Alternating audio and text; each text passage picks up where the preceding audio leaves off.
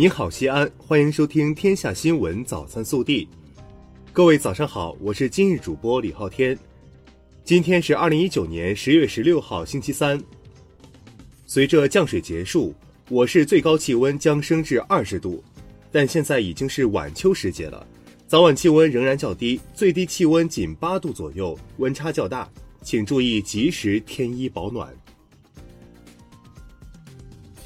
首先来看今日要闻。十五号，二零一九中国海洋经济博览会开幕之际，中共中央总书记、国家主席、中央军委主席习近平发来贺信，向博览会的举办表示衷心的祝贺，向出席博览会的各国嘉宾和各界人士表示热烈的欢迎。习近平强调，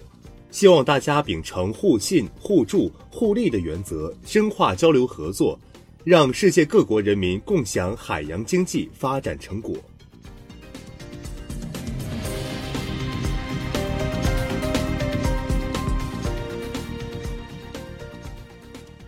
本地新闻：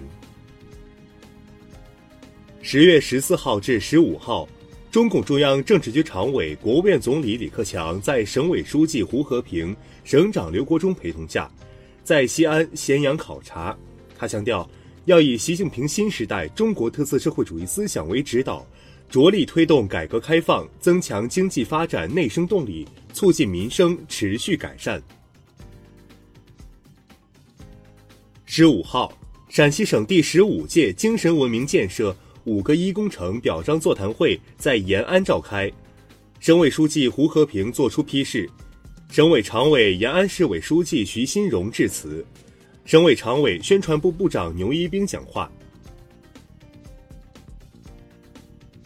十五号上午，市长李明远前往灞桥区航天基地调研我市航天产业发展情况。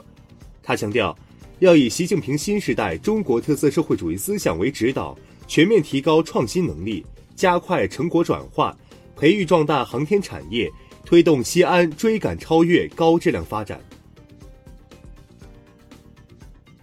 十五号晚，市政府与深圳证券交易所举行座谈会，并签署战略合作框架协议。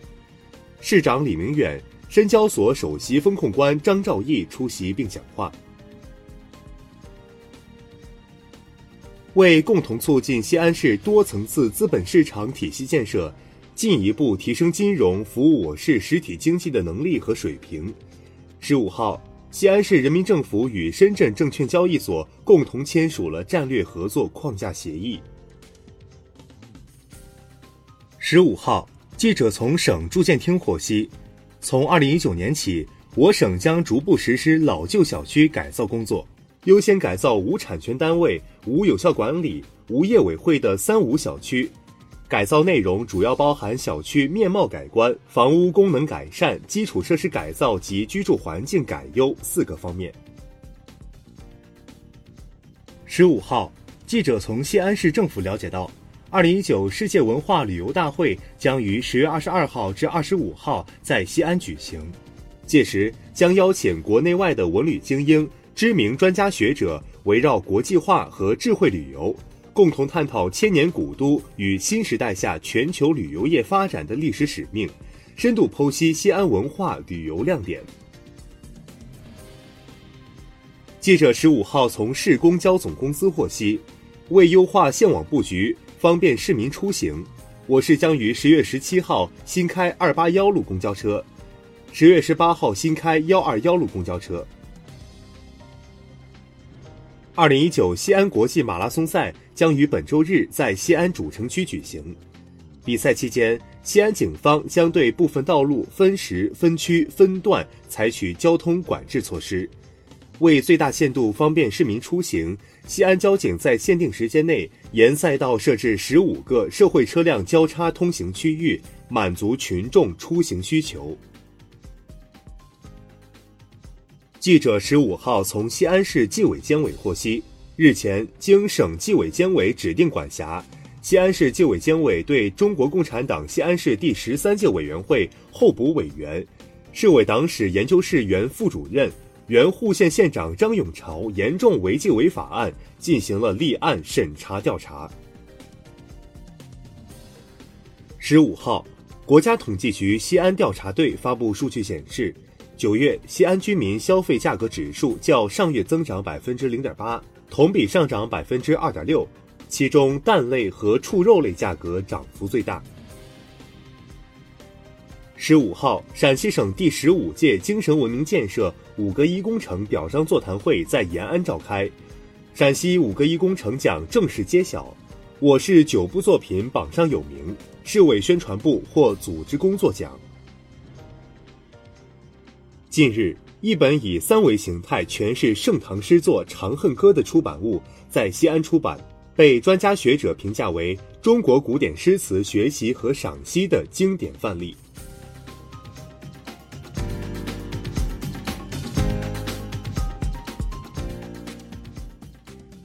暖新闻。近日，西安三十八路公交车驾驶员沙鹏程驾驶车辆行至凤城一路时，发现一名坐着轮椅的老人停在路中央的斑马线上无法移动。他立即停车，来到老人身边，示意路过此处的车辆注意避让，将老人推至安全地带。这一幕被拍下后，在网络上引起关注，大家都为暖心司机的护航之举点赞。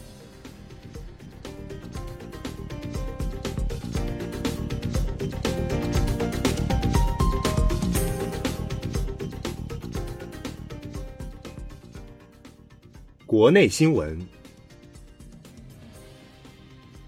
十五号，外交部发言人介绍今年中国企业自美采购农产品情况。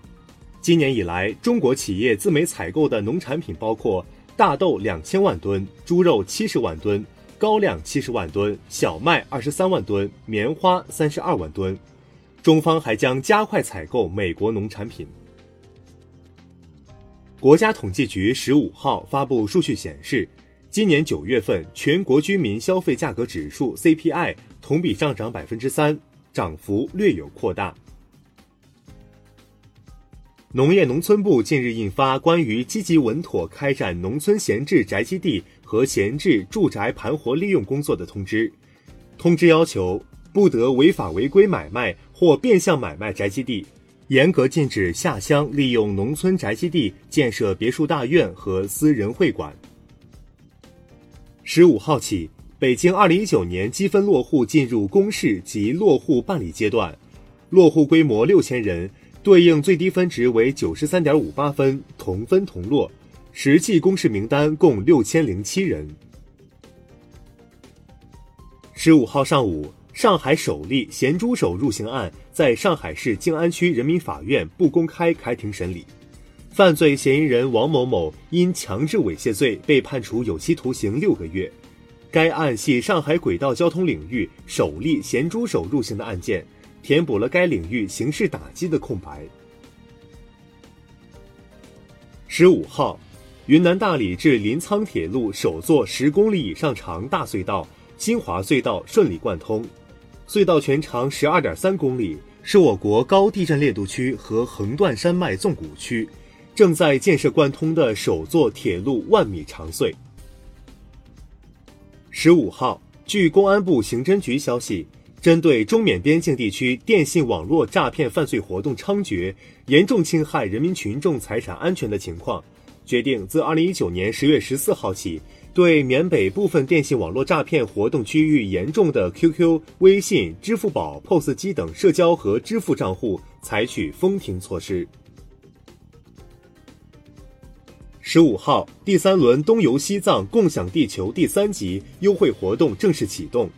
西藏将于二零一九年十月十五号至二零二零年三月十五号对进藏旅游者实行一系列特殊优惠政策，除寺庙景区外。包括布达拉宫等全区国有三 A 级以上景区免费游览。十五号上午，玉林市陆川县广西蓝科新材料科技有限公司发生爆炸事故，造成四人死亡、七人受伤。经公安机关侦查，现场为树脂合成反应车间内的反应釜发生爆炸，反应釜内原料及半成品储量约五吨左右。十五号晚上，二零二二年卡塔尔世界杯预选赛亚洲区四十强进行第四轮角逐，中国男足客场零比零遗憾战平菲律宾队，无缘三连胜。